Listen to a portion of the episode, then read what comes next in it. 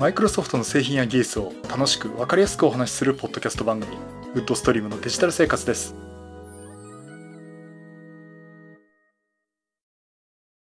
第576回目の配信になります。お届けしますのは木沢です。よろしくお願いします。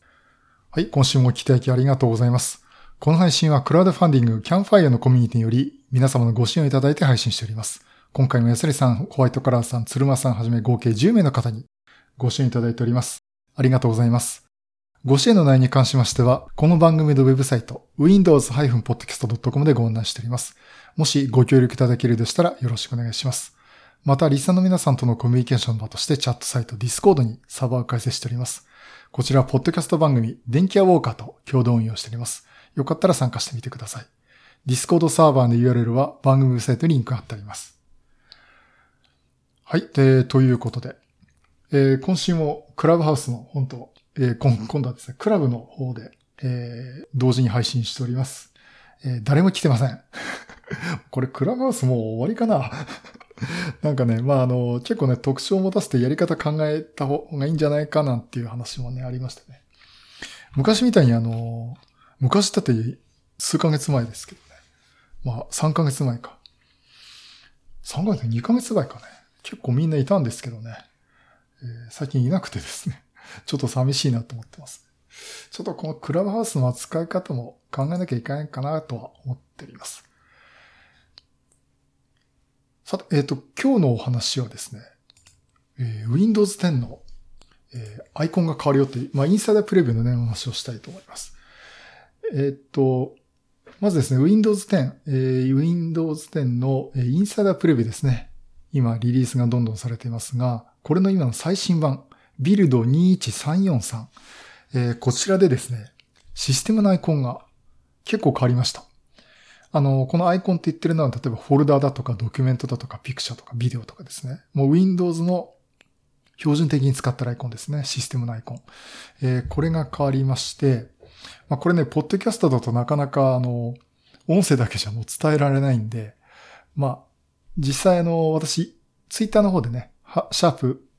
ウッドストリームデジタル生活ってハッシュタグで、えー、画像も流していますけども、えっ、ー、と、だいぶですね、変わりました。あのフラよりまたフラットなデザインっていう形になってるんですけども、あとこう斜めから見るっていうよりも真正面から見るっていう形のものもありまして。えっ、と、まあ、ただね、何をしてるアイコンですかっていうのがちょっとわかりやすくなったんじゃないかなっていうふうに私は思っています。まあ、ということでね、フラットなデザインになって、さらに機能的には分かりやすくなったかなというところで、私としてはこのデザインは歓迎したいところです。フラットって言いながらね、ちょっとどっかグラデーションかかってる、このモニターの表示なんかの絵があるんですけど、PC とかね、ネットワークとか、こうモニターが出てるんですけど、ちょっとグラデーションがかかってたりとかしてまして、これこれで面白いかなと思ってます。で、まあ面白いのと同時にね、あのパッと見てわかるってところもあるんで、えー、これはですね、あの、これきっとあの趣味の分かれるところがあって、これはちょっとっていうこともいると思うんですけど、まあ近い将来 Windows これ変わると思いますのでね。まあみんな慣れるのかなと思っています。私としてはとても面白い変更かなと思っています。まあそれでね、いろいこうアイコン関係変わったんですけど、メモ帳のアイコン変わりましたね。メモ帳のアイコンずっと昔から、あの、こう水色のこうメモをこうちょっと開くような、えー、形のものだったんですが、これまたフラットデザインっていうかね、えー、いうものに変わっています。まあ、いくつかあの変わってるものもあったり変わってないものもあったりとかですね、ありまして。あと設定のあの歯車のアイコンかな。あれがちょっとただの歯車からちょっと立体感を、フラットって言いながらちょっと立体感をっていうのもおかしいですけど、ちょっとデザインが変わっています。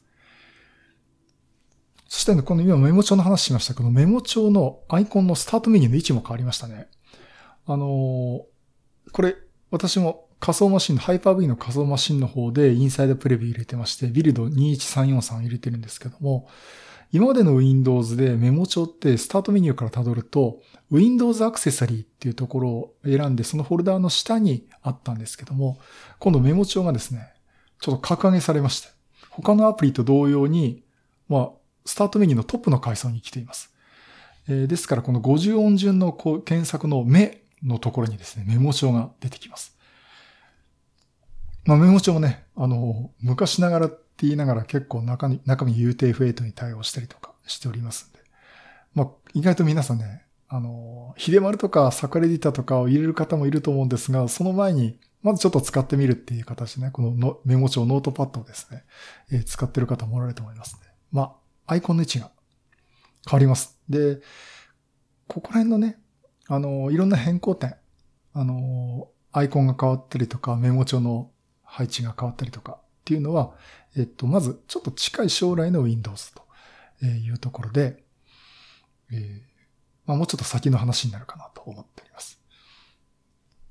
それとね、Windows 10のインサイドプレビューのお話をしたときに、全然、全、全然前回。あ、そうか、前々回か。に、あの、仮想デスクトップの壁紙が個別に変えられるようになりましたって話をさせてもらいました。で、これね、番組の中で言ったのか YouTube の中で言ったか忘れちゃったんですけど、やってみたけど変えられませんでした。なんでだろうなっていう話をしてたんですけど、あれちゃんと変えられます。えっ、ー、と、私のやり方がまずかったみたいで、えっとですね、あの、インサイダープレビューの最新版で確認したんですが、えー、設定の歯車アイコンをやって、その後個別設定というところを選択してもらって、あ個別設定、個人用設定ですね、を選択して、背景というメニューを選ぶとですね、あの、スクリーンセーバーだとか、スクリーンセーバーないな。この背景の壁紙を設定する画面とかね、背景色の基調となる色を選択する画面が出てくるんですが、ここでですね、画像を選んでくださいっていうところがあるんですね。で、画像が、例えば Windows のあの、ブルーの、こう Windows からこう光が出てるような標準的なものとか、海とか、星空とか、あと海の中とかね、えー、そういったやつがサンプルで出てるんですけど、これのね、画像を選んでくださいの、右クリックすると、デス、すべてのデスクトップに設定するっていう、つまり仮想マシンの、あ、じゃあ仮想仮想デスクトップの全部の Windows、Windows、全部の画面共通に変えられるというのに加えてですね、デスクトップ用に設定するっていうメニューがあって、そこをマウスをクリック、クリックというかね、マウスオーバーさせるとですね、さらに右側にデスクトップ123っていう今設定されているデスクトップの一覧が出てきます。ですから、この壁紙はデスクトップ1番目、この壁紙はデスクトップ2番目、この別の壁紙はデスクトップ3番目っていうことでですね、個別に設定できるようになっています。まあ、これやっぱり実際やってみて、やっぱりどこら辺のデスクトップ、えー、変更切り替えてるかなっていうのはね、わかるんで、これはね、すごくいいと思います。で、実際のフィードバックハブの、これもともとこの機能をですね、フィードバックの方で、フィードバックハブの方で、ユーザーの方からマイクロソフトに提案をしてるやつなんですね。で、これに対してマイクロソフトがこの提案を受け入れましたと。で、ビルドをいくつから適用していますっていうこと、回答がありました。まあ、あの、このままね、ぜひあの、正式版にもね、採用してほしいなという意味もありまして、私もこの内容今更ながら、MeToo っていうことでね、私も賛成ですってことで賛成のボタンを押しておきました。結構これは要望があったみたいですね。他のあの要望に比べて、この賛成票が多いんですね。まあ、あの、そういったところでね、フィードバックハブを見ても、どうもここら辺はユーザーの要望で対応してくれたということになりますんで。まあ、今後もこういったね、面白い機能我々もこうフィードバックハブでいろいろ提案していければいいかなと思っております。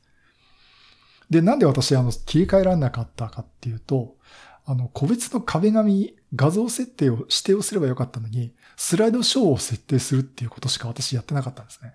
あそこをね、スライドショーにすると、あの、画面を選んで表示してくれるだけなんで、たまたまなのか、全部同じ画面が選ばれたっていう状況かなと思っておりますあの、仮想デスクトップで壁紙をそれぞれ変えたいって時は、スライドショーじゃなくて、個別の壁紙を直接指定するっていう方法を取らないとダメです。まあそういうことでね、あの、次の、次これ 21H1 で出るのかな？これもまだ次のバージョンで、えー、搭載されるかな。ひょっとしたらちょっと 21H1 では期待したところなんですが、おそらく 21H2、あの、次の大幅バージョンアップスと言われている Windows で搭載されるかとかなと思っています。それと、今ね、21H1 の話が出たんで、えっと、21H1 はですね、あ、21H1 と言ってるのは、えー、次の Windows 10、えー、この4月、おそらく5月にリリースとなるような、えー、次の Windows 10のバージョンアップなんですが、まあ、あの、春と秋に Windows 10バージョンアップするって言ってて、大体その春は大型機能アップデート、秋はセキュリティパッチとか品質向上レベルっていう話をしてたんですが、どうもやっぱりここら辺が、え考え方変わってきてるみたいで、21H1 という、このおそらく5月にリリースされるだろう Windows 10はですね、あの、この小規模なアップデートになるというふうに言われています。これ実際マイクロソフトのブログとかにもね、書かれてるんですけども、あのおそらくバージョンも 21H1 という名前のバージョンになると思いますけどね。あの、この小規模なアップデートということで、コアの部分に関しては、今使っている 20H2 のバージョンと同じですということになってます。あんまり中は手入れないようですね。で、アップデートなんですが、実際セキュリティアップデートと同様のレベルっていうものになっているようで、おそらくですね、アップデートかけてもすぐ終わると思います。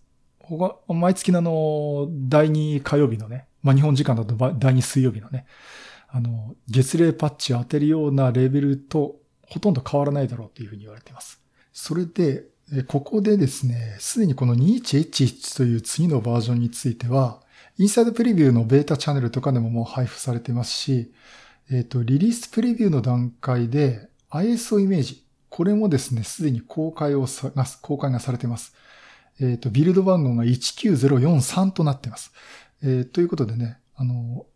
リリースプレビューがもう出てますんで、ちょっと先に入れたいなって方はね、これ入れてもいいと思います。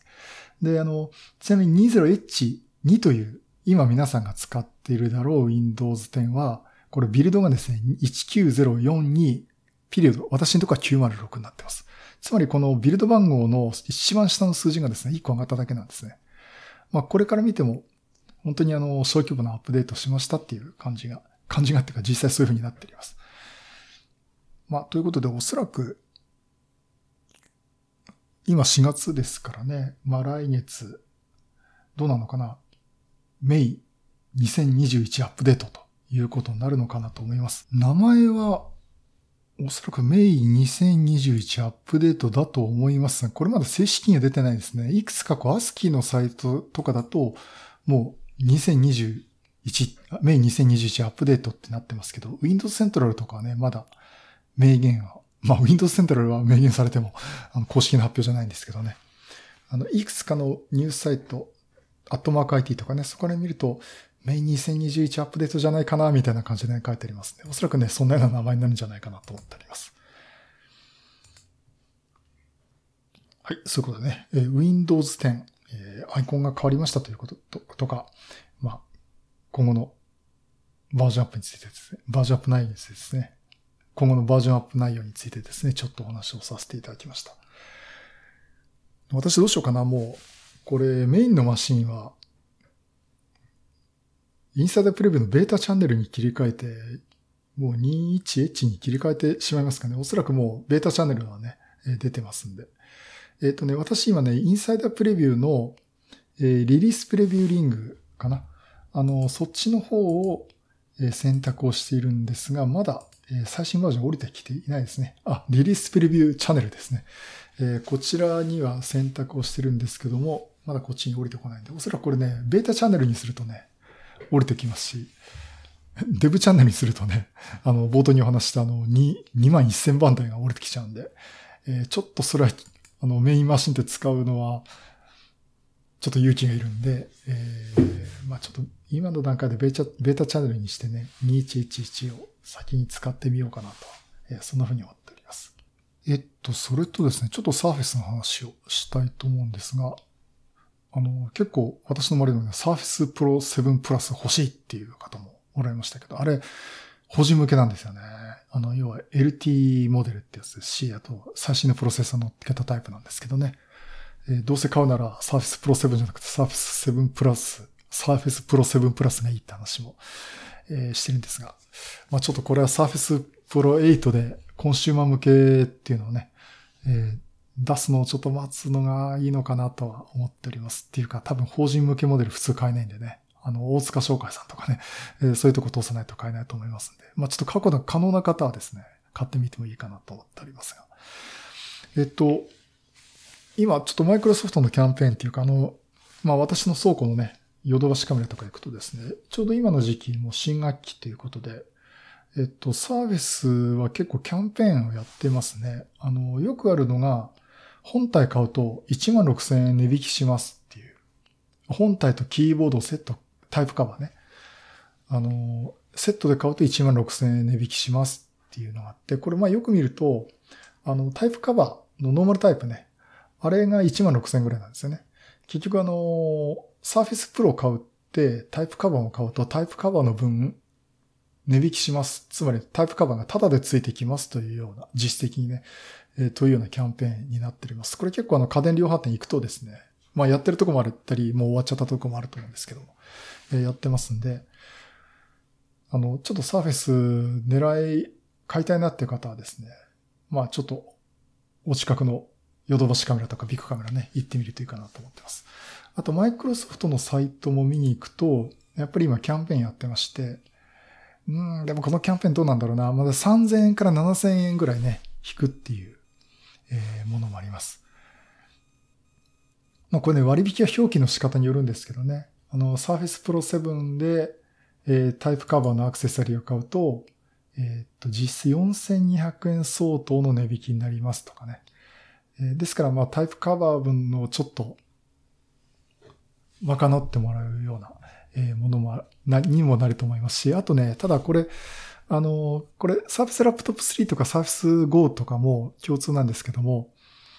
えっと、マイクロソフトで、マイクロソフトストアでセットで買うとお得っていうのがあるんですけどね、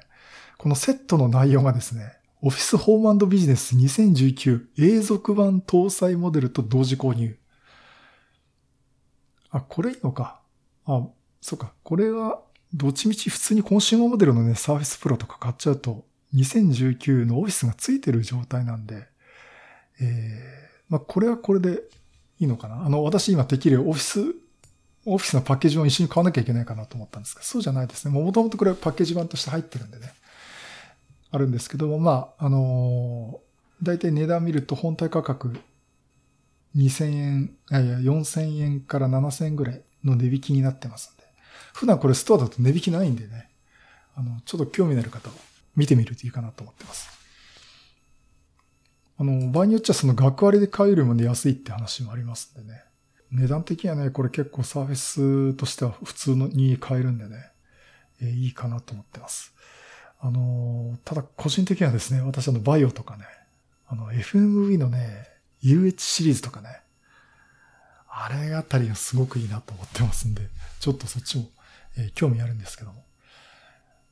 えっと、まあちょっと、そろそろサービスも新型が出るかなといいかなと思っております。はい。ということでね、まあ、興味のある方は、あの、マイクロソフトストアとかね、そこら見ていただくか、あと家電量販店行っていただくといいと思います。まあ、そんなとこですかね。あとね、興味あるとこだと、あの、我々、コミュニティとして使ってるディスコード。あの、電気屋ウォーカーとね、共同運用してるディスコードなんですが、えっ、ー、と、どうもあれの買収話があるってことで、買ってくださる企業様は、なんと我らがマイクロソフトじゃないかなっていう話になるんでね。これまあ、どれ、どんな形になるか、ちょっと興味ありますね。あの、Xbox 絡みでうまい具合に統合するか、ディスコードとして独立してやらせてもらえるのか、もしくはその名前を変えてマイクロソフトのサービスの一部となっていくかっていうのでね、えーまあ、そこはすごいどうなるかなってところがあるんですけども。まあ、あの、ゲーム配信のチャットとかではね、すごくあの、効果があるっていうかね、パフォーマンスもね、えー、優れてるって言われてますんで。まあ、私はあまりゲーム配信はここでやったりしてないんですけども。まあ、どっちかっていうと、本当にあの、コミュニティでね、えー、チャットルームとして使ってるところあるし、あの、あれですね、えっ、ー、と、公開配信とかだと、あの、まあ、電気オーカーのね、コーヒーさんとか結構活用されてますんでね。あそっか、これもう、クラブハウスよりも、よりも、ディスコード使った方がいいかな、私もね。しまったな、この配信、クラブハウスじゃなくてディスコードでやりゃよかったな。クラブハウスで今誰も来てないんでね。ちょっと次回から考えます。うん。まあ、というところもあるんで、あのー今後のこのディスコードの動きをね、すごく注目していきたいなと思っております。はい、そういうことでまたいろんなネタ集めてお話したいと思います。またよろしくお願いします。